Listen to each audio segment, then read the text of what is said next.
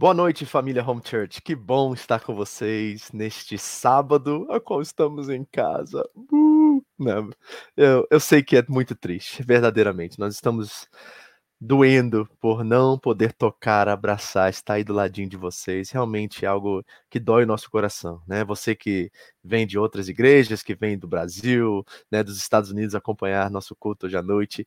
Eu também sinto que você está sentindo mesmo a falta do calor humano, do abraço dos irmãos, da, da presença de Deus em nosso meio.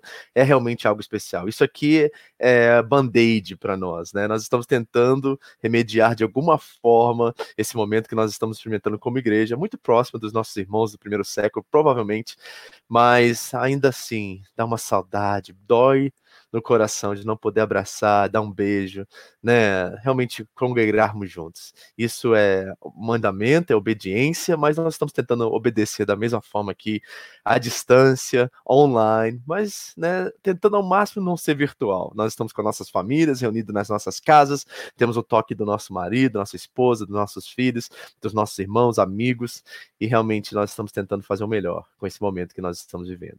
Hoje é uma noite especial para nós. Nós vamos ouvir o que Deus tem a nos dizer, vamos ser ministrados, vamos louvar a Deus juntos aí nas nossas casas. Eu quero que você cante, eu quero que você, né, o, da mesma forma que você manifesta com gestos, com alegria, com graça, o amor de Deus por você, em cultuá-lo. Lembre-se que o culto é para Deus, não é para nós.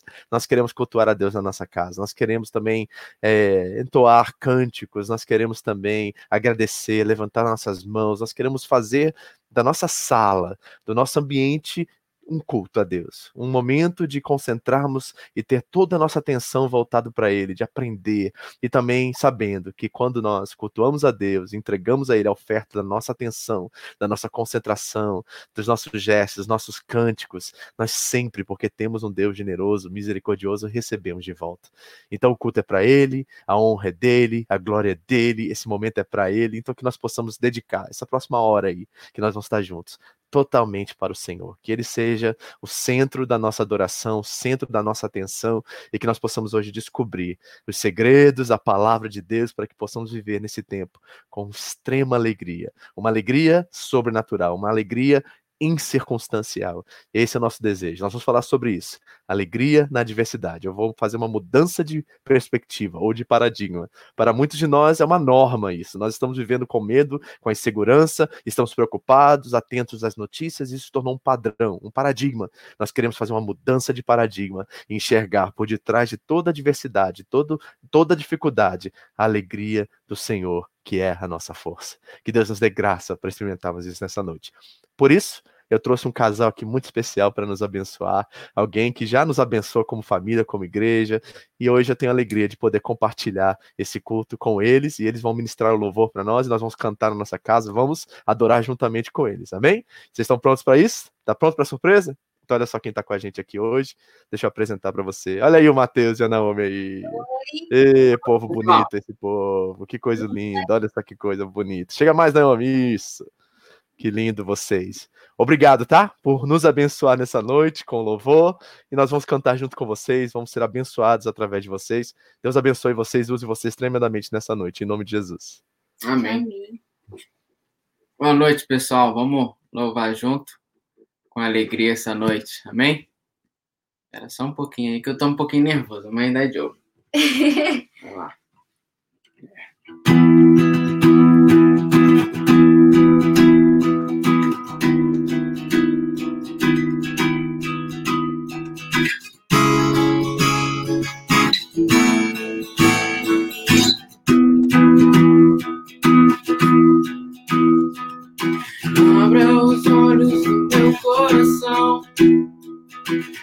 Abra os olhos meu coração, quero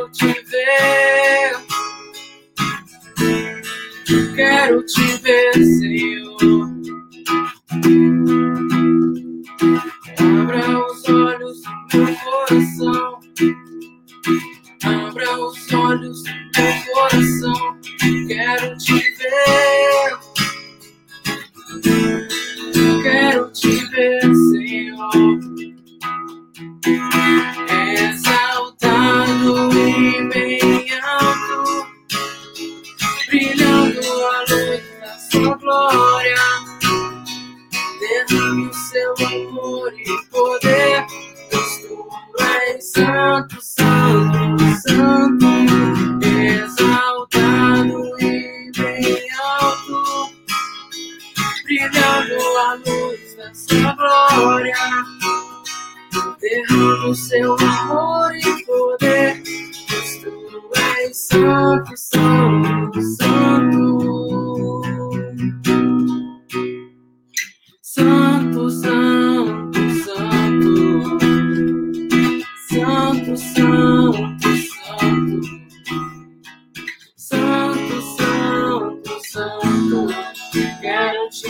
Thank you.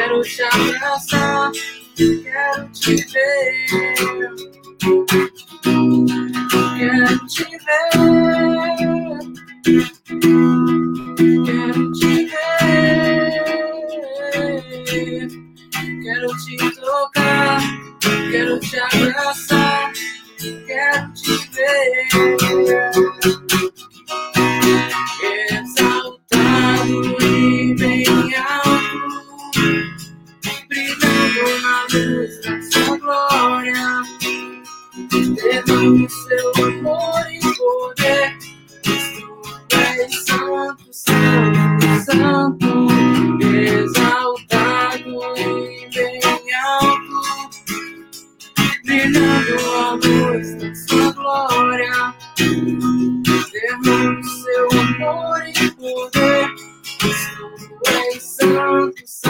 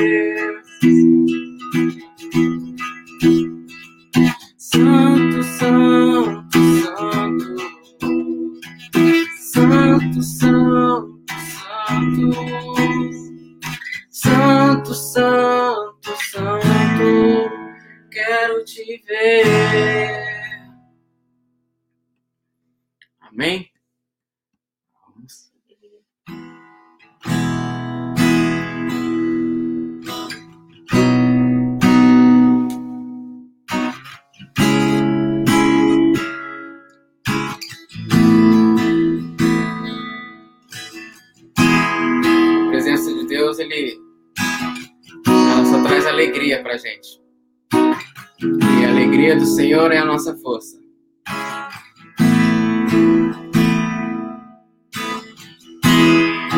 Pai, eu sei, tua presença acrescenta paz. Não há espaço para confusão. Pai, então, pra que me preocupar com a aflição e com as dores do meu coração? Se tua presença só traz alegria, tua alegria é a minha força, tua alegria é a minha força, tua alegria é a minha força.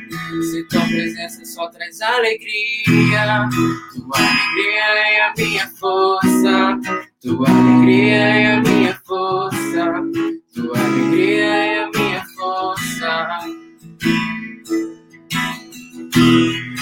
Pai, eu sei, tua presença acrescenta paz, não há espaço para confusão.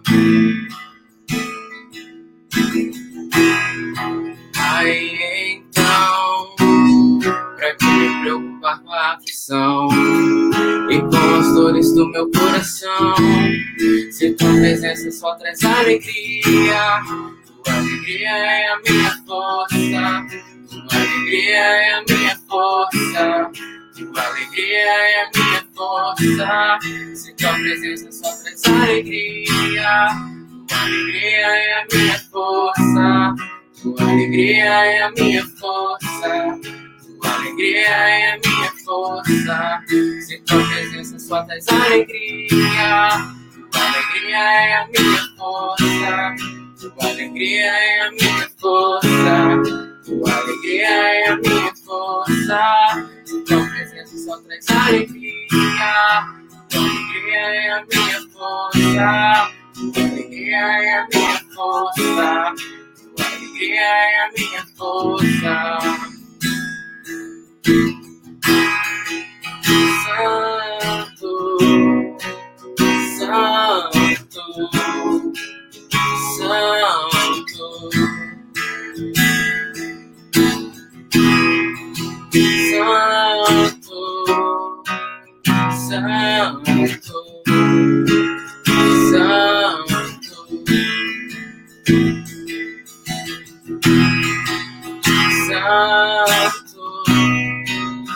Santo, Santo.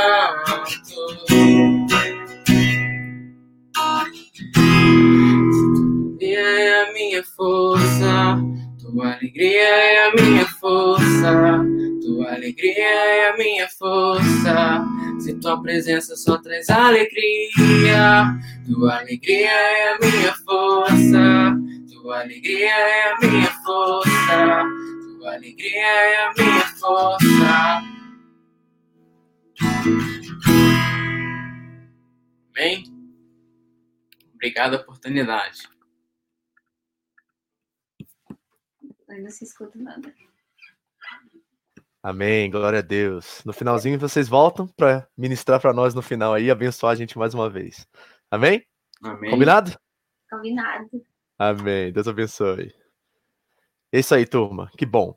Bom estar com vocês nessa noite. É uma noite muito especial. Vamos orar para que o Senhor possa ministrar nossos corações e possamos ouvir exatamente o que essa mudança de perspectiva requer de nós. Qual será a nossa postura? Será que nós estamos afim Será que há uma vontade própria de uma mudança para que nós possamos enxergar o que está por detrás de tudo isso? Assim como o moço de Eliseu não via, ele só conseguia ver os inimigos do exército, o exército inimigo ao redor da cidade, mas Eliseu fez com que ele abrisse os olhos e visse que aqueles que estavam com o Senhor eram muito maiores, eram muito maiores do que aqueles que estavam com seus inimigos. Será que nós conseguimos enxergar alguma coisa boa nesse momento? Será que é possível extrair alegria em momentos de adversidade? É sobre isso que nós vamos conversar. E eu quero mudar a sua perspectiva para que você possa enxergar com os olhos de Deus, da perspectiva divina, tudo que está acontecendo aqui hoje. Em nome de Jesus. Amém? Pai querido, fala conosco, que teu Espírito Santo ministre aos nossos corações pela tua palavra e que as meditações do meu coração, as palavras da minha boca sejam aceitas aceitáveis, agradáveis a ti, meu Senhor, meu resgatador, minha rocha, meu salvador. Eu oro e agradeço em nome de Jesus. Amém. Amém? Preparados aí? Prepara sua Bíblia. Nós vamos hoje mergulhar em alguns versículos, mas principalmente um específico que nós vamos trabalhar hoje. Mas eu tenho certeza que o Senhor irá falar muito com você nessa noite e que você possa realmente experimentar alegria no meio das adversidades. Amém? Prontos para ir? Para a gente entrar nessa? Então vamos lá. Tá aqui o nosso esboço. Nós vamos, eu vou ajudar você com o visual aí para que você possa reter tudo aquilo que você precisa nessa noite. Nós vamos falar exatamente sobre isso, alegria na adversidade. Eu quero trazer essa mudança de perspectiva para que você possa enxergar esse tesouro que Deus está construindo, que Deus está lapidando no meio de toda adversidade, toda dificuldade, todo vento contrário que nós possamos estar experimentando em nossas vidas. E para isso nós precisamos entender e definir os termos. A primeira coisa que eu quero falar com você é sobre definições de termo. Será que a Bíblia fala sobre felicidade? Esse é o primeiro ponto. Ou será que a Bíblia fala sobre gente que é feliz? Será que a Bíblia fala sobre esse estado permanente de prazer, né, de exaltação, de felicidade? Ou será que a Bíblia fala sobre alegria? Bom, vamos à definição dos termos, porque creio que isso é extremamente importante. O que é felicidade, de acordo com o dicionário da língua portuguesa? Felicidade é uma sensação sensação real de satisfação plena, um estado, olha, reparem, realizado de contentamento e de satisfação. Ou seja, é uma coisa utópica, é um lugar de perfeição permanente e, agora sou eu que estou dizendo isso, impossível.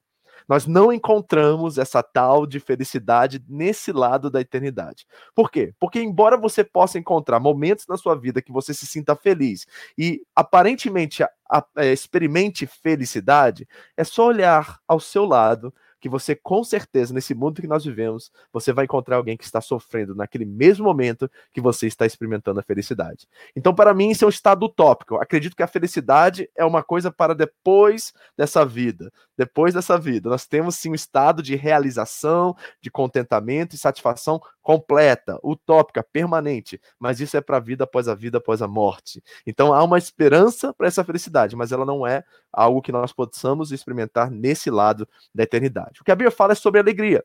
E o que é alegria? Bom, o dicionário da língua portuguesa vai dizer que a alegria é um estado de satisfação extrema, um sentimento de contentamento ou de prazer excessivo. A alegria de ser feliz ela depende ou não das circunstâncias ou da situação feliz que você está vivendo. Isso é o dicionário, né? Nas minhas palavras, agora eu digo que ela é um estado distópico, ou seja, não é permanente, não é eterno, não é um estado que você está realizado nele. Ele é momentâneo, mas ao mesmo tempo ele é possível. E é possível porque, biblicamente falando, a alegria é algo incircunstancial. Na verdade, ela é uma das virtudes do fruto do Espírito em Gálatas, capítulo 5, versículo 22. Então nós podemos sim experimentar alegria. Felicidade é algo permanente, realizado, utópico. Alegria é algo distópico, ou seja, não é permanente, é um estado de ser, é momentâneo, porque a tristeza faz parte. Nós estamos num momento agora de luta, de trevas, né, de experimentar dor, sofrimento, embora não esteja dentro da nossa casa, do nosso lar, mas nós estamos vendo através das notícias, dos nossos nossos entes queridos. Então, nós estamos experimentando ao mesmo tempo alegria em certos momentos, em certas situações, e também tristeza. Mas é um estado possível, porque quando nós colocamos a perspectiva do divino, do eterno, sobre isso, nós conseguimos experimentar isso. Isso é possível, porque ele não depende das circunstâncias e do que está na periferia da nossa vida agora. Você tem esperança para isso? Você se alegra com isso? Você entende que isso é possível agora, embora nós estamos sofrendo e, e todo tipo de pressão?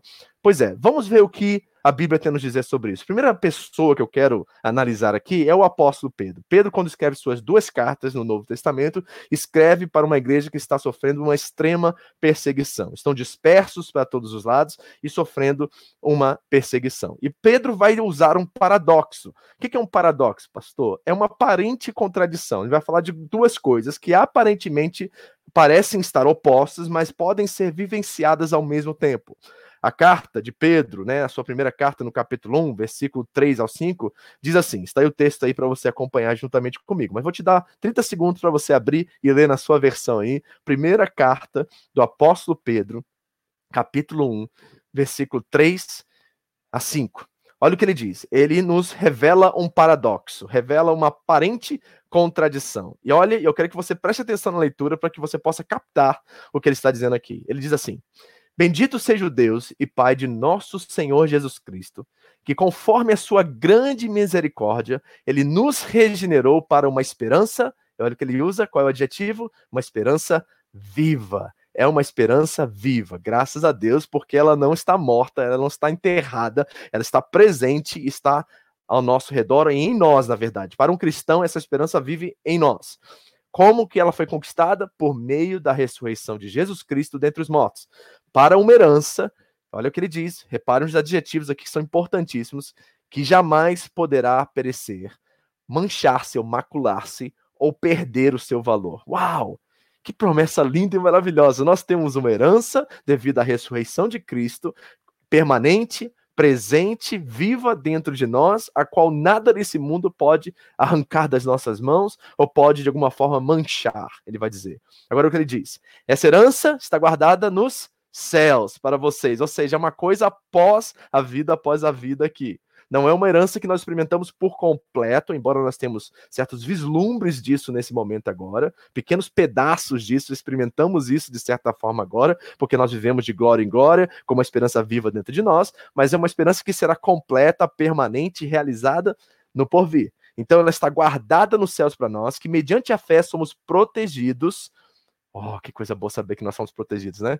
Pelo poder de Deus até chegar à salvação prestes a ser revelada no último tempo. Para os apóstolos, a leitura de último tempo é esse tempo agora. Eles leem esse tempo, né? O próprio Pedro vai dizer que um dia é como mil anos para o Senhor. Então, esse último tempo é o tempo que nós estamos vivendo agora. Então, está prestes a ser revelado, ok? Agora, repara o que ele diz. Ele falou sobre muitas coisas, muitas pressões, né? É uma carta escrita para a gente que está sofrendo perseguição.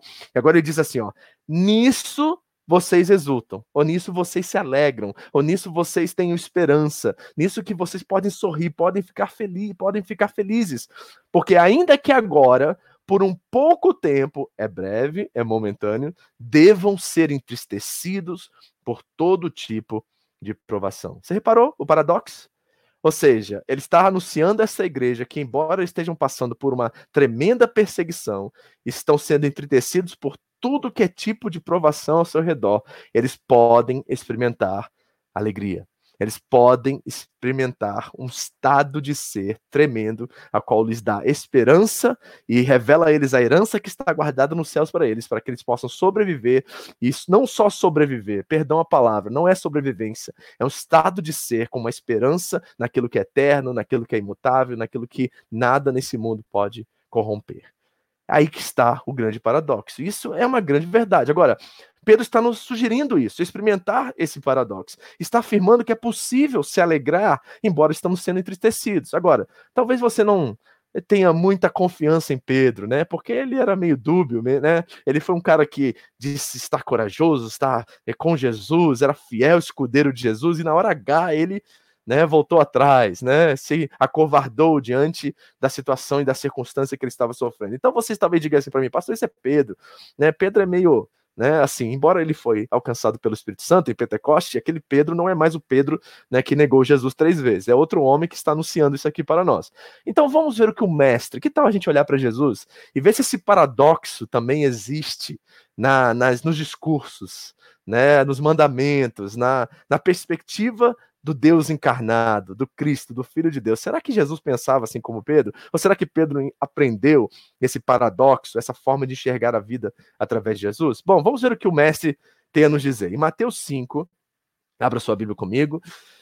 Mateus capítulo 5, versículo 11 e 12. Mateus capítulo 5, versículo 11 e 12. Jesus vai dizer assim: preste atenção nisso aqui que é extraordinário.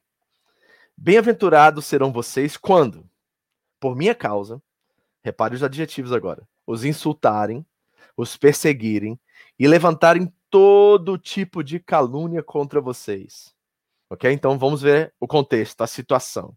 Insultos, xingamentos, né? É isso que está acontecendo perseguição, e perseguição assim não é simplesmente assim, sabe como você está lá na, na, sua fábrica, no seu trabalho, e você se sente um pouco perseguido por um, por um colega de trabalho, por um patrão? Não é essa perseguição que ele está falando, não.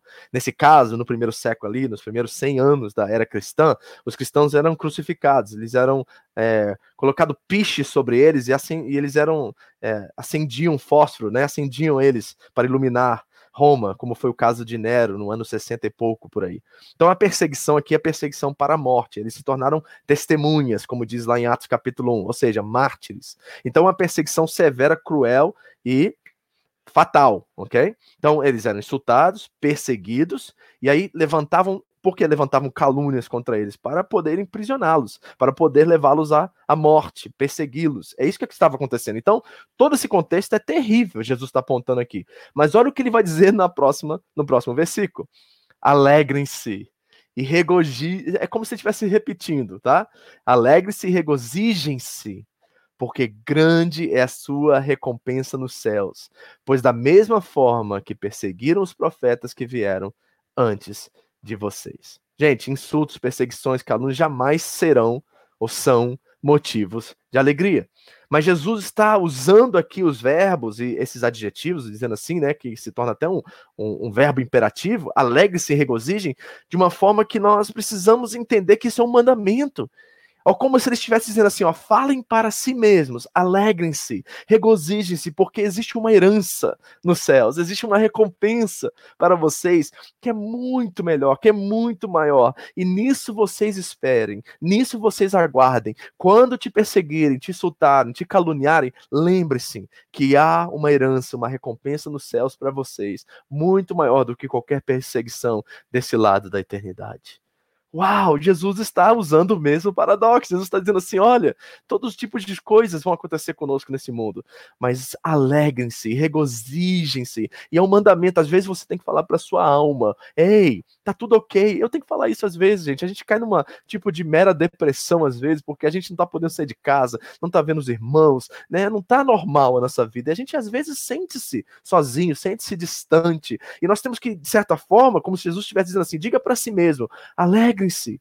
Tem coisas muito melhores acontecendo, tem uma herança para você muito maior que se você tivesse simplesmente 10 segundos de ver essa herança, você não daria tanto valor para as coisas que você tem nessa vida, porque aquilo que te espera, aquela recompensa, aquela herança que não se perde, que não pode ser imaculada, ser maculada, aquela herança é muito maior. Então nós precisamos experimentar esse paradoxo. Então eu quero afirmar aqui, por causa de Jesus e Pedro, que é possível experimentarmos a alegria no meio da tribulação, no meio da adversidade, no meio das dificuldades. Eu quero dizer novamente para vocês: é possível, nesse exato momento agora, experimentar uma grande alegria no meio dessa adversidade. Você crê nisso? Você pode dizer amém para isso aí na sua casa, do lado do seu filho, do lado do seu cônjuge. Amém. Eu creio que eu posso experimentar alegria no meio da adversidade. Eu creio que eu posso experimentar paz, alegria, todas as heranças, todas as bênçãos do, de Cristo Jesus para a minha vida nesse momento da adversidade. Diga isso aí para a pessoa que está do seu lado. Diga isso a ela. Amém? Então vamos agora ver qual é o princípio nas escrituras para que nós possamos experimentar isso. E eu quero olhar no contexto do apóstolo Paulo. A carta que nós vamos ler hoje é conhecida como a carta da alegria, da amizade, do companheirismo, da parceria. É uma carta que 16 vezes nessa carta é dito a palavra alegria ou regozijes.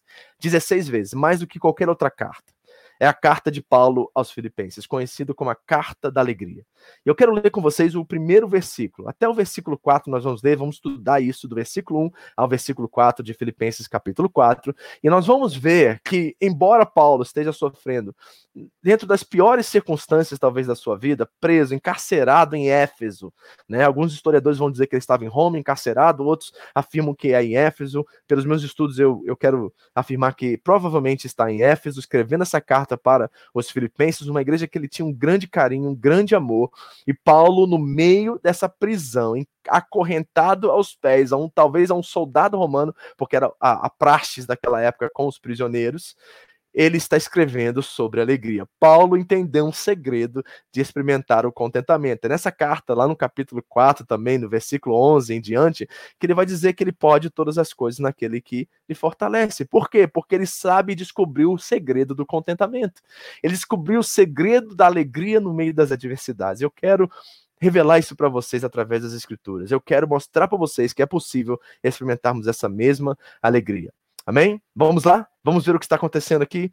Versículo 1, Paulo diz assim: Portanto, meus irmãos, ou seja, o contexto é a igreja. Ele está escrevendo para a igreja que está em Filipos, provavelmente na casa de Lídia, uma vendedora de púrpura, que a qual foi a primeira família, a primeira pessoa que ele encontrou nas suas viagens missionárias.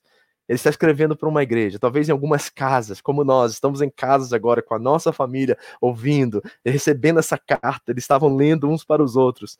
E ele diz assim: Meus irmãos, que bom saber que nós somos parte da família de Deus. Sabe, eu gosto das vírgulas, né? Vocês sabem, tem aprendido comigo a esperar nas vírgulas, a pausar nas vírgulas.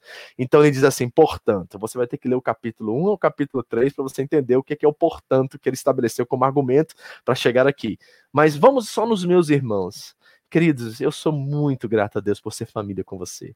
Eu sou muito grato a Deus por saber que, além da minha família imediata, minha esposa, meus filhos, minha, minha, minha mãe, meu pai, né, meus irmãos, meus tios, aquelas a família de sangue, a família que nós temos como próximo, eu tenho uma família no sangue de Cristo, irmãos amados, a quem eu tenho todo o meu coração também dado, porque é um, é um privilégio fazer parte da família de Deus. E olha o que Paulo diz, olha como é que ele se expressa. Meus irmãos, a quem amo e de quem tenho saudade. Eu tenho muita saudade de você, Home Church Gift. Eu tenho muita saudade. Nós só estamos na primeira semana realmente que a gente está distante um do outro. É a primeira vez que a gente está online, de verdade, porque semana passada a gente estava nas casas ainda. Então hoje houve um decreto da, da prefeitura e nós decidimos realmente não arriscar, né? Não dar um bom testemunho também como igreja e reunirmos em casa. Mas uma semana já é suficiente para gerar saudade. Eu tenho saudade de vocês porque eu amo vocês. Eu amo a igreja do Senhor Jesus. Eu amo você que está aí nas outras igrejas, pessoas que têm laços de amor, amor fraternal, amor de carinho, de anos caminhando juntos. Eu tenho saudade de vocês. Eu tenho saudade de vocês. Não vou chorar, não, tá? Gente que eu amo. E Paulo está escrevendo essa igreja, e daqui a pouco eu vou mostrar para vocês que Paulo conheceu muito pouco essa igreja. Talvez um mês ele passou. Então, nós temos dados de duas viagens que Paulo fez à, Macedônia, esse lugar ali perto ali, a qual ele esteve nessa igreja. Talvez todo de tempo que Paulo passou ali foi um mês. E olha, ele diz: Eu amo os Filipos, eu amo a igreja na casa de Lídia, eu amo a igreja na casa do fulano, do ciclano. Eu tenho saudade desse povo. Vocês são a minha alegria e a minha coroa. Permaneçam assim, firmes no Senhor, ó, meus amados. Que coisa linda é realmente uma expressão de amor. Eu quero dizer que, embora Paulo esteja acorrentado a um soldado romano, ele está acorrentado de amor pelos irmãos em Filipos. Eu quero também dizer a mesma coisa para vocês, Home Church Gifo e as outras igrejas que estão conosco aqui, que tem essa aliança, qual temos relacionamento. Eu amo vocês, estou acorrentado de amor a vocês. Que bom saber que nós somos família em Cristo Jesus. E olha, e Paulo já expressou isso de muitas vezes antes. Olha o que ele diz no primeiro capítulo dessa carta. Agradeça, meu Deus, todas as vezes que me lembro de vocês. Essa é a minha oração, queridos. Eu quero usar das palavras do apóstolo as minhas palavras. Eu agradeço a Deus todas as vezes que eu lembro de vocês, de cada rostinho, de cada família, de cada irmão, de cada irmã. Eu agradeço a Deus pela vida de vocês. É tão bom saber que nós somos parte de um corpo de pessoas com boas intenções, que tem um reino em primeiro lugar, que amam uns aos outros e sabem que a igreja é amor, a igreja é a comunidade do amor, a comunidade da graça, a comunidade do abraço, do beijo, de pertencer e participar da vida uns dos outros. Ele diz: Agradeça, meu Deus, todas as vezes que eu lembro de vocês, em todas as minhas orações em favor de vocês. E olha o que ele diz: Sempre oro com alegria. Por quê? Por causa da cooperação que vocês têm dado ao Evangelho, desde o primeiro dia até agora. Nós somos, nós somos missionários, parceiros, nós estamos juntos nessa empreitada maravilhosa chamada o Reino de Deus e o Evangelho, a Boa Nova. Que bom saber que eu tenho amigos e parceiros, que bom saber que nós não estamos sozinhos, que Cristo nos chamou, que Cristo nos elegeu, que Cristo nos deu uma família e colocou lá porque Ele quis. 1 Coríntios 12 diz isso, que colocou cada um no corpo como Ele quis, e Ele colocou eu com você eu oro a Deus e agradeço a Ele todas as vezes e oro sempre com alegria por vocês. Que coisa linda. Então, aqui, Paulo está nos descrevendo algumas características. Eu estou falando muito que eu amo vocês, né? Acho que eu vou. Tô atrapalhando a mensagem aqui de tanto amor, de tanta saudade que eu tenho, eu fico falando isso o tempo todo, mas é verdade. Então, assim, vamos voltar pro texto, né? Escute, Aqui, Paulo está apontando para nós algumas características da alegria. Eu quero revelar isso para vocês aqui. Tem algumas delas que são importantes para que nós possamos trazer essa alegria mediante essa adversidade e experimentar ela profundamente, verdadeiramente, essa esperança viva em nossos corações. Primeira coisa, a alegria, de acordo com Paulo, e esse texto que nós lemos no versículo 1 e no capítulo 1 também, a alegria é um sub, subproduto do amor compartilhado. Pegou? A alegria é um subproduto do amor compartilhado. É isso que ele está dizendo. Vocês cooperaram comigo no Evangelho. Eu oro com alegria por vocês, porque eu não estou sozinho no reino de Deus. Eu tenho irmãos, eu tenho amigos, amigos que entenderam a mensagem, que entenderam o valor que a mensagem tem e estão junto comigo obrando para que essa mensagem de amor, de restauração, de reconciliação chegue a todos os cantos da terra, para aumentar nossa família, para que a família se torne cada dia maior ao redor desse mundo. Que coisa linda isso. E quando nós deixamos o egoísmo de lado e começamos a nos ver como uma família, a alegria encontra o solo fértil para germinar. É isso que está acontecendo. Quando uma família provoca o bem uns para com os outros, a igreja, a alegria é o produto automático desse tipo de relação. Quando nós temos boas intenções e nós entendemos o que Cristo fez por nós, nos amando primeiro, e nós transmitimos esse amor agora, e esse amor é compartilhado entre todos, a alegria é um subproduto, é um resultado imediato disso que nós estamos experimentando. Que coisa maravilhosa saber isso. Então a alegria está disponível para você, você pode se apropriar, você pode tomar ela. Né? Se você entender que compartilhar o amor é fundamental, participar, interagir, estar juntos, presentes na vida uns dos outros. Isso é muito importante, porque é isso que gera essa alegria em nossos corações. Quantos aqui conhecem, por exemplo, a primeira carta de Paulo aos Coríntios, no capítulo 13? Você conhece esse texto, fala sobre um tema muito conhecido. Qual é o tema? O amor. Não é interessante que esse é um dos capítulos favoritos nos casamentos? E ele é constantemente mal usado e mal interpretado dentro do contexto do matrimônio. Pastor, você está dizendo que nós não podemos usar 1 Coríntios 13 para o matrimônio? Não, não estou dizendo que você não pode usar. Mas eu quero que você entenda que o contexto né, a qual ele foi escrito não é uma cerimônia de casamento. Você sabe qual é o contexto? Bom, para você saber isso, você vai ter que entender o texto anterior, no capítulo 12, porque você sabe muito bem que a Bíblia não foi escrita com capítulo nem versículo. Foi um texto corrido. Então não acabou 12, aí pulou para o 13, não, é um texto corrido. E no capítulo 12, reparem que Paulo aponta para nós qual é o contexto das suas próximas palavras, a qual nós conhecemos como capítulo 13. Olha o que ele diz em 1 Coríntios 12, 27 a 31. Quer abrir sua Bíblia? Eu vou tomar uma água enquanto isso. Você abre lá para você ler juntamente comigo. Amo vocês também, tá? Tô vendo os comentários aqui, tô meio concentrado na mensagem, não tô muito ligado nos comentários, mas eu tô vendo aí que vocês estão mandando. Também amo muito vocês, tá? 1 Coríntios 12, 27 e 31 é o contexto de 1 Coríntios 13. Então vamos lá. Ora, vocês são o corpo de Cristo, e cada um de vocês individualmente é membro desse corpo.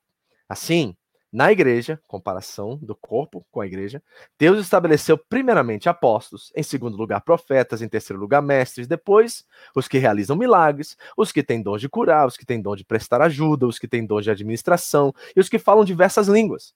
São todos apóstolos, são todos profetas, são todos mestres, têm todo o dom de realizar milagres, têm todos os dons de curar, falam todos em línguas, todos interpretam.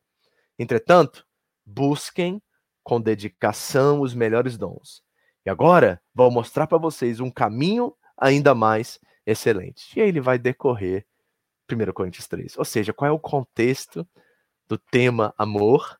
Qual é o contexto a qual ele começa a expressar as características do amor? É o corpo de Cristo é na igreja. Podemos trabalhar isso no casamento? Sim. Todas essas virtudes e todos esses adjetivos que descrevem o que é o amor são aplicáveis dentro do casamento, mas primeiramente nós precisamos entender que esse escrito foi esse texto foi escrito para a igreja e nós precisamos experimentar esse amor fraternal a todo custo e a qualquer custo. Então, vamos ao texto? 1 Coríntios 13. Ainda que eu fale a língua dos homens e dos anjos, se eu não tiver amor, serei como sino que ressoa, como prato que retine. Ainda que eu tenha o dom de profecia, língua dos homens, certo? Dom, ele está falando sobre dom, ele continua falando sobre dom. Ainda que eu tenha o dom da profecia, saiba todos os mistérios e tenha todo o conhecimento e fé capaz de mover montanhas, se eu não tiver amor, nada serei. Ainda que eu dê aos pobres tudo o que eu possuo e entregue o meu corpo para ser queimado, se eu não tiver amor, nada disso me valerá. Então ele está usando o contexto da igreja. Repare, a língua dos homens foi citado no texto anterior. Ele está dizendo assim: ó, você pode ser a igreja mais abastecida na questão de dons, de milagres, de prodígios, de proezas, daquilo que Deus faz no meio de vocês. Mas se o amor não for compartilhado, ele não vale nada. E ele diz ainda: eu nada serei porque o amor ele é paciente, características relacionais, características de um amor fraternal. O amor é bondoso, ele não inveja, ele não se vangloria, ele não se orgulha, ele não ma maltrata, não procura seus interesses, não se ira facilmente, não guarda rancor. O amor não se alegra com a injustiça, mas se alegra com a verdade. Tudo sofre, tudo crê, tudo espera e tudo suporta. O amor nunca perece.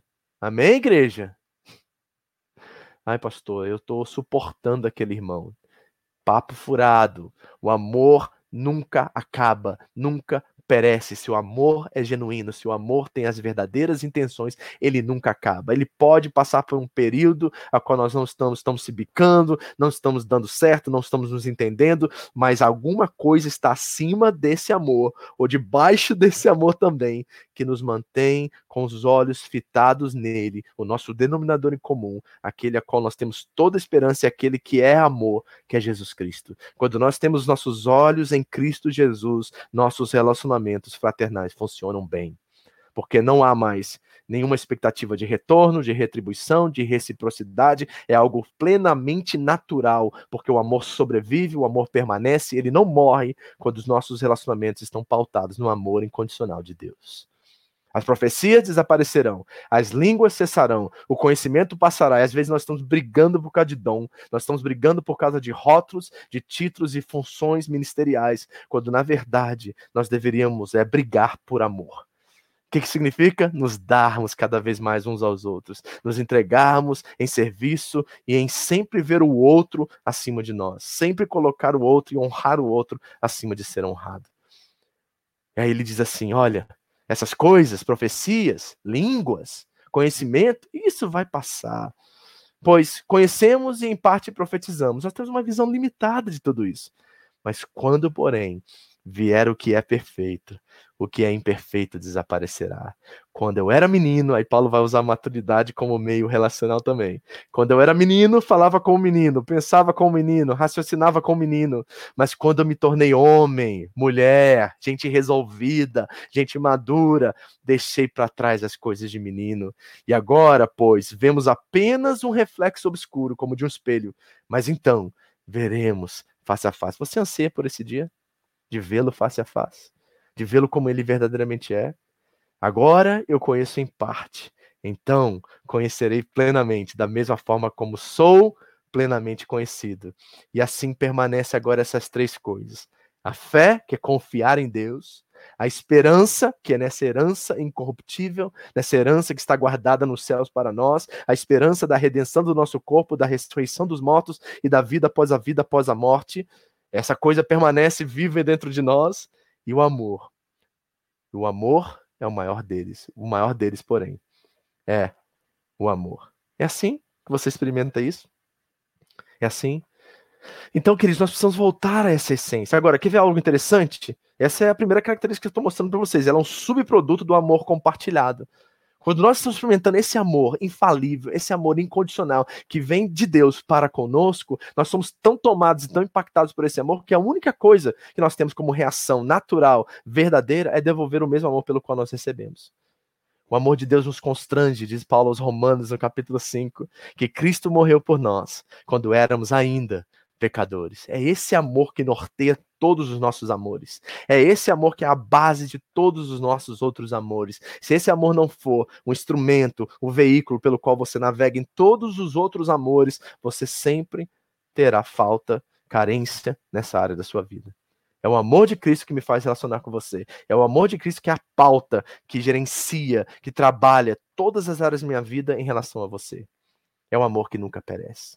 Agora, voltamos a rapidinho a ciclo. Filipenses 4:1. Portanto, meus irmãos, a quem eu amo e de quem tenho saudade, vocês que são a minha alegria, a minha coroa, permaneçam assim firmes no Senhor. Olha só o que ele diz: vocês que são a minha alegria. Vocês que são, não é que estão. Tá, tá entendendo? Vocês que são. E aqui está a segunda característica que eu quero apresentar para vocês. Vamos lá? Segunda, alegria é um estado de ser e não somente de estar ou fazer. A alegria é um estado de ser e não somente de estar ou de fazer. O que eu quero dizer com isso? Paulo não está com os filipenses.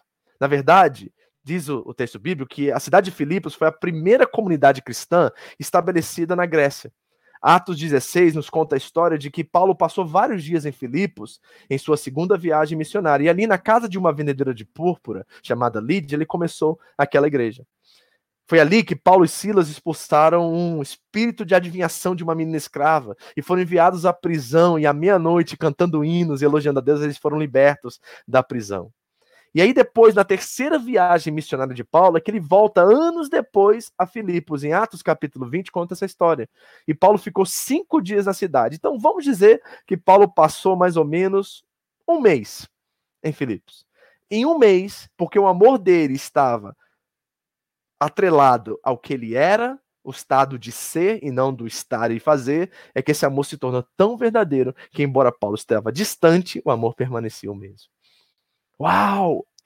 Que amor é esse? Eu quero essa alegria, eu quero esse amor, eu quero essa vida, pastor, eu quero. Embora nós vamos provavelmente ficar nas casas no próximo mês, até 11 de maio, provavelmente, a gente tem que ser realista com isso. Será que nós conseguimos experimentar essa alegria, esse amor incircunstancial, esse estado de ser uns para com os outros, embora estamos distantes uns dos outros? Se Paulo passou um mês só em Filipos, tem tudo isso a dizer, escreve uma carta sobre alegria, companheirismo e amizade acerca de uma igreja muito amada como a igreja de Filipos, será que que a Home Church Gifo e as outras igrejas nossas aqui, será que nós podemos dizer as mesmas coisas acerca dos mesmos irmãos? As mesmas dos nossos irmãos, por exemplo? Será que é possível nós experimentar isso? Sabe o que isso me revela? Que o companheirismo, a amizade, o amor fraternal e finalmente a alegria são incircunstanciais. Vou repetir.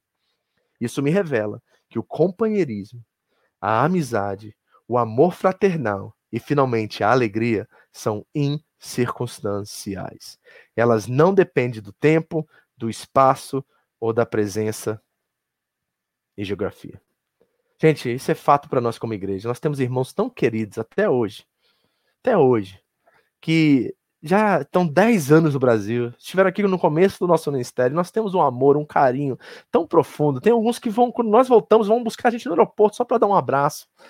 Sabe, a geografia, a distância não impede a verdade da alegria que nós temos uns com os outros e do amor incondicional que está em Cristo Jesus revelado por nós. Que coisa linda! Que bom ser uma igreja assim, a qual não há expectativas, sabe? Nós não temos um alto padrão moral, ou, sabe, de, de expectativas e de espera acerca do outro, mas nós vivemos o amor de Cristo em toda a sua essência. Nós nós não preocupamos com o que essas pessoas fazem ou deixam de fazer, se estão ou não estão. Nós vivemos a verdade desse amor de Cristo entre nós e isso não depende de mais nada, ele está blindado contra as circunstâncias da vida. Que coisa linda saber isso, que bom saber isso. A questão é como adquirir isso. Né? Você quer saber, né? Como é que eu chego a esse lugar, pastor? Eu estou falando de coisa utópica, será que eu estou falando de coisa assim difícil de alcançar? Bom, eu creio que tudo está na Bíblia é para nós. Não é sobre nós, mas é para nós. Então, tudo que está lá está ao meu alcance. A questão é se eu tenho fé e discernimento espiritual para poder, para poder adquirir essas coisas. Porque elas são todas promessas de Deus para nós e em Cristo já se encontraram o seu amém. Já está o assim seja, já está em Cristo. Então, se eu estou em Cristo, todas as heranças são minhas. Por isso que Paulo vai dizer aos Efésios: Bendito seja o Pai de nosso Senhor Jesus Cristo, versículo 3, que já nos abençoou com todas as sortes de bênçãos espirituais nas regiões celestiais em Cristo Jesus. Se isso é possível, então é para mim. Então eu posso adquirir isso. A questão é como que eu vivo isso. Aqui está a chave para a gente fechar nossa noite e nossa pregação. Terceiro, alegria se sustenta pela raiz. Alegria se sustenta pela raiz. Deixa eu te mostrar por quê. Diz assim, em algumas traduções, eu achei tão interessante isso, eu fui lendo o original, o original está do jeito que está aqui na nossa versão, mas em algumas traduções para o inglês e para o português, começa com essa frase: o capítulo 4, versículo 1. Permaneçam assim firmes no Senhor, ó amados. Começa com essa frase. E essa frase é a chave. É a chave e a fonte de onde o amor vem e dessa relação em si. É aqui. É aqui que o amor ele se propaga, ele se vive, ele se, é, se revela, ele se apresenta, ele se apropria, ele pode ser apropriado, perdão nas nossas relações. É quando nós estamos firmes no Senhor e no amor de Deus por nós, é que o amor fraternal se torna uma verdade. Agora, como viver esse amor? E aqui está a chave. Se você guardar só essa frase que eu vou dizer agora, já valeu a pena a minha noite, já valeu a pena tudo que nós estamos fazendo aqui. A chave é a seguinte: ame a Jesus mais que você ama a igreja. Pois quando você amar a Jesus mais que a igreja, você vai amar a igreja como Jesus a ama e deu a sua vida por ela. Você pegou? Está aqui a chave de você experimentar o amor e a alegria incircunstancial na sua vida, que é a mesma alegria e o mesmo amor que Jesus confinou a nós. Ame a Jesus mais que você ama a igreja. Pois quando você amar a Jesus mais que a igreja, você vai amar a igreja como Jesus a ama e deu a sua vida por ela. A pergunta de um milhão de dólares a partir disso é essa: será que é possível viver isso? Olha o que Paulo diz em Filipenses 4, 4 e 5. Alegre-se sempre no Senhor.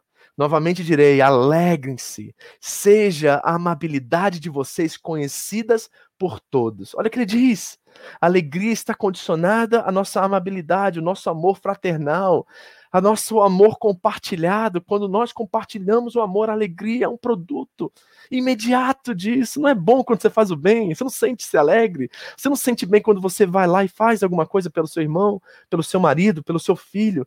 É um produto, a alegria, do nosso amor compartilhado, porque isso que Deus é. Jesus é amor, e o amor experimenta a alegria quando ele se dá. Deus amou o mundo de tal maneira que deu seu Filho unigênito. É nessa alegria, é nesse amor que a alegria se sustenta. Olha o que ele diz, reparai, reparou isso aqui? Seja o amor fraternal uma habilidade conhecida por todos. Por quê? Qual é a base? Me ensina, Jesus, como é que eu vivo isso? Perto está o Senhor. Perto está o Senhor. Jesus está voltando, gente. E o que vai permanecer é a fé, a esperança e o amor. E nós precisamos manter isso vivo em nossos corações. Nós precisamos experimentar a alegria na diversidade, porque esse é o meio pelo qual Jesus preparou para que nós possamos salvar o mundo através da boa nova do Evangelho, que é uma mensagem de amor, é uma mensagem de reconciliação para todos os povos. Então a pergunta que fica para a gente fechar é o seguinte: o versículo, capítulo, desculpa, o ponto 3 é: a alegria se sustenta pela raiz. Então, é possível ter alegria nas diversidades? Sim.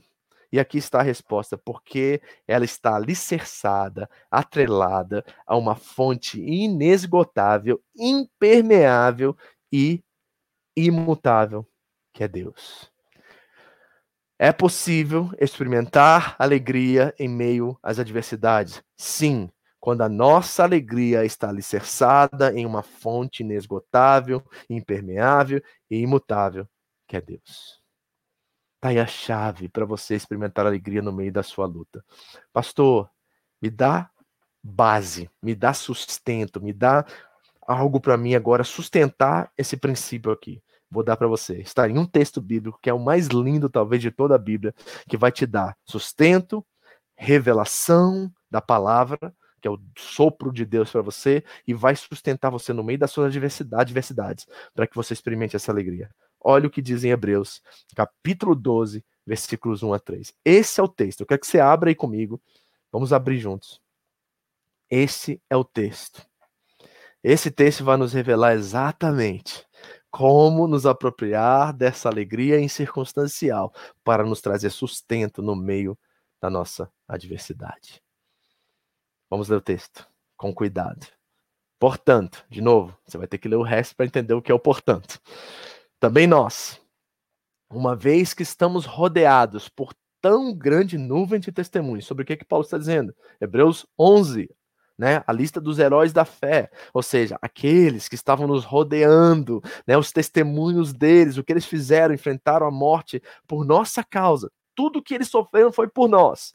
Tanto para Paulo escrevendo e a igreja, né, a qual ele está escrevendo perseguida, né, tanto para o escritor da carta aos Hebreus e os seus leitores, que provavelmente é Lucas, tanto para a igreja de Filipos e tanto para a Home Church Gifu, Kikugawa, Nishio, Nagoya e Okazaki. É para nós. Nós estamos rodeados não só das testemunhas que foram cerradas no meio, que foram enforcados, que foram decapitados, como o próprio apóstolo Paulo foi, mas também dos irmãos ao nosso redor que sofrem por causa do evangelho, aqui na China, no Afeganistão, na Síria, onde eles estiverem. Esses que sofrem são nuvens de testemunha que nos ajudam a focar, sermos inspirados para quê? Para livrar-nos de tudo que nos atrapalhe, do pecado que nos envolve, para que possamos correr com perseverança a corrida que nos é proposta. É proposta uma corrida a eles e outra a nós. Essa nossa é inspirada pelo que eles já fizeram por nós, para que o evangelho chegasse até nós. Tem uma frase na igreja primitiva que disse que o sangue dos mártires é o solo, é aquilo que fecunda o solo para a igreja dos nossos tempos. Então, com perseverança, corramos a corrida que nos é proposta, como? Aqui está a chave, tendo os olhos fitos em Jesus, autor e consumador da nossa fé. Agora reparem, tá aqui, ó. Quer ver como é que você pode experimentar alegria no meio da, sua adversidade? Porque Jesus experimentou a pior das adversidades, a maior das adversidades, o nível mais hard, mais terrível de adversidade por você, para que hoje, diante dos seus leves e momentâneos, dos seus momentâneos sofrimentos, você possa experimentar a alegria por ele. Ele que pela alegria que lhe fora proposta, suportou a cruz. Pelo quê? Cruz é motivo de alegria? Cruz é motivo de alegria? Insulto, perseguição, calúnia, ele já disse isso em Mateus 5. É motivo de alegria? Eu não sei, é algo sobrenatural, amigos. Eu só sei de uma coisa, e eu já experimentei isso várias vezes, que ela aparece na hora que nós estamos passando por dificuldades. É uma paz interior, a gente pode chamar isso de alegria. É um momento de lucidez, de permanência, de firmeza e de uma coisa que penetra dentro de nós e nos faz sorrir no meio das adversidades. Não é um sorriso banal, superficial. É uma paz interior que traz realização, que traz satisfação interna. É essa alegria que ele está dizendo. E olha, Jesus, pela alegria que ele foi, qual a alegria que ele está olhando, ele está olhando para mim, para você? A salvação, a cruz é o caminho, a morte de Cristo é o sacrifício perfeito de Deus para trazer reconciliação entre eu e você e o Pai. Por esta alegria que foi a proposta que Deus fez a ele de descer, se tornar um de nós e morrer numa cruz sanguenta por mim e por você, ele suportou, desprezou a vergonha de ser crucificado nu, ser exposto à sua nudez, ser exposto. O, o Messias, o Filho de Deus, sofreu o que sofreu e assentou-se à direita de Deus, o trono de Deus. Agora ele diz assim: olha o que o, Lucas, provavelmente, que o escritor disse. Pensem bem. Hum, você tá pensando? Gente, vamos ser sinceros, a gente tem que pensar. Vamos parar para pensar um pouquinho só? Tô terminando. Será que o que a gente está sofrendo é tanto diante do que Jesus sofreu? Será que o que nós estamos sofrendo é tanto diante do que os apóstolos sofreram, do que os, os nossos mártires da fé sofreram? Gente, nós não chegamos nem, não chegamos nem perto deles ainda nem perto deles ainda. Pensem bem naquele que suportou tal oposição dos pecadores contra si mesmos, para que vocês não se cansem e não desanimem. Para que vocês não se cansem e não desanimem. É possível experimentar alegria no meio das adversidades ou não? É possível. Eu quero orar por você. E eu vou pedir o Mateus e a Naomi para se preparar aí, que eles vão ministrar para nós. E que durante essa canção você pense bem. Vamos ouvir o conselho do apóstolo, do nosso querido médico, que sabia muito sobre doença, e principalmente doença mental. Porque a alegria é o remédio. E nós podemos experimentá-la agora. Nós podemos vivê-la agora. Pode estar tudo escuro e tudo aos nossos olhos humanos, negativo, errado, fora do propósito, mas aos olhos e a perspectiva eterna, há uma força, há uma alegria, há uma graça que é derramada em nossos corações pelo amor de Deus em Cristo Jesus, que nos leva a sofrer e ao mesmo tempo experimentar uma paz e uma alegria incircunstancial e sobrenatural. Deixe essa canção ministrar seu coração e nós já voltamos para orar ao Senhor e agradecer a Ele por esse momento.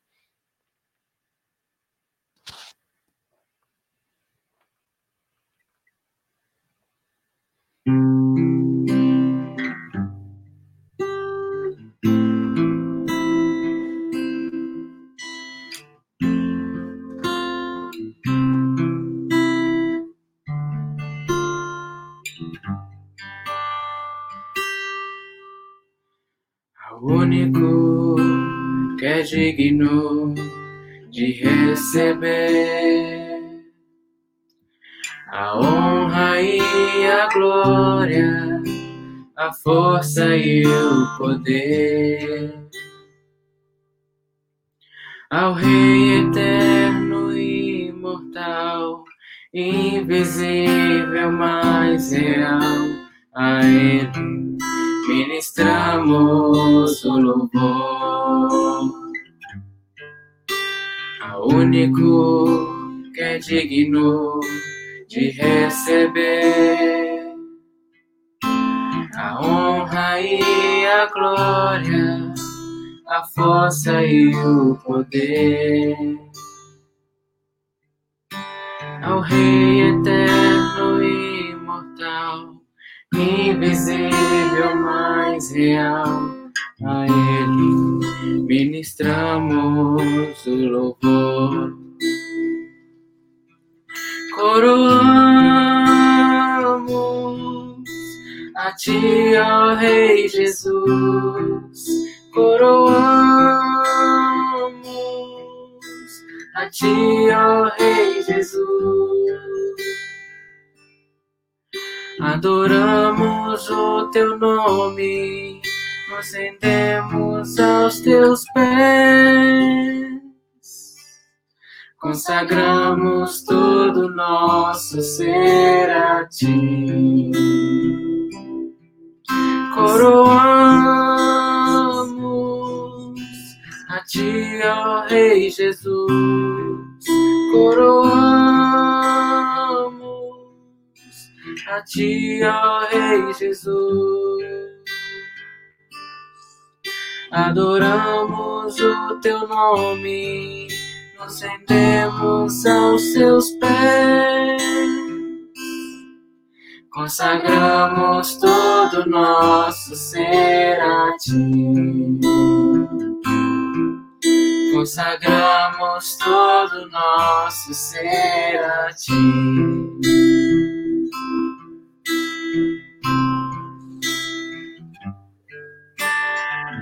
Senhor Jesus, nós te agradecemos nessa noite, Senhor por todas as bênçãos que o Senhor tem derramado sobre as nossas vidas. Obrigado, Deus, por nos dar alegria no meio da adversidade. Obrigado, porque se isso não fosse possível, nós não sustentaríamos, nós não aguentaríamos tanta pressão, tanta luta, tanta dificuldade.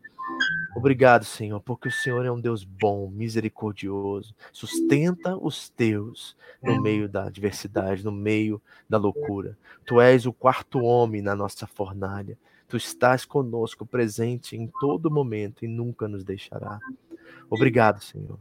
Eu profetizo que meus irmãos encontrem essa alegria no tempo oportuno, essa graça, esse amor, essa presença que invade o nosso ser e nos faz sentirmos seguros no meio da dificuldade. Tu és o único digno. A ti toda honra e toda glória, Senhor, e nos ajuda a viver, Senhor, com a nossa esperança viva, a nossa herança incorruptível na nossa memória, para que ao enfrentarmos o caos, a dificuldade, a luta, possamos sempre lembrar que o Senhor suportou a cruz por nossa alegria. E hoje a nossa força está em Ti. E nós confiamos, Deus, que independente do que vier, independente do que as circunstâncias e a vida nos trouxer, nós confiamos mais no nosso Deus do que no nosso problema. Obrigado, Senhor, pela essa alegria que é a nossa força. Obrigado por essa alegria que é incircunstancial. Obrigado por nos deixar com saudades de algo que ainda não experimentamos. Nós te amamos, Jesus. Nós te amamos de verdade. Vamos cantar esse refrão mais uma vez, Mateus.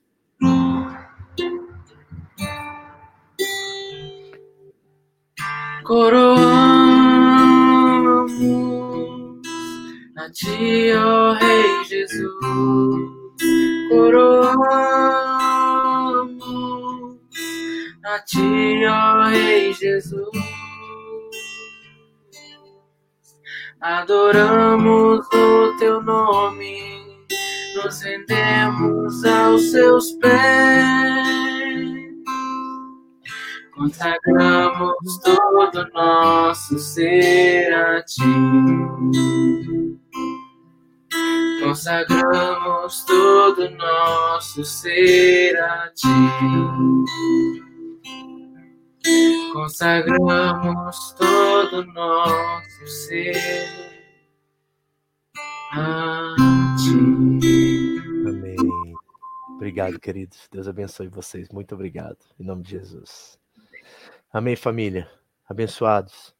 Que a alegria seja de fato algo experimentado, vivido no meio de toda a diversidade, dessa aqui agora e daquela que virá pela frente. Lembre-se, Jesus nos deu uma promessa: no mundo vocês terão aflições, mas a minha paz vos dou.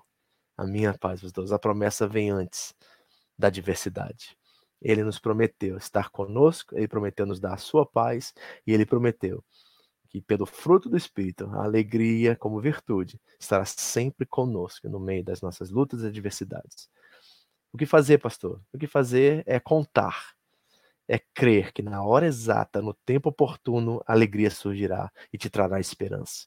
Foi isso que os mártires do passado fizeram, enfrentar os leões e as cruzes.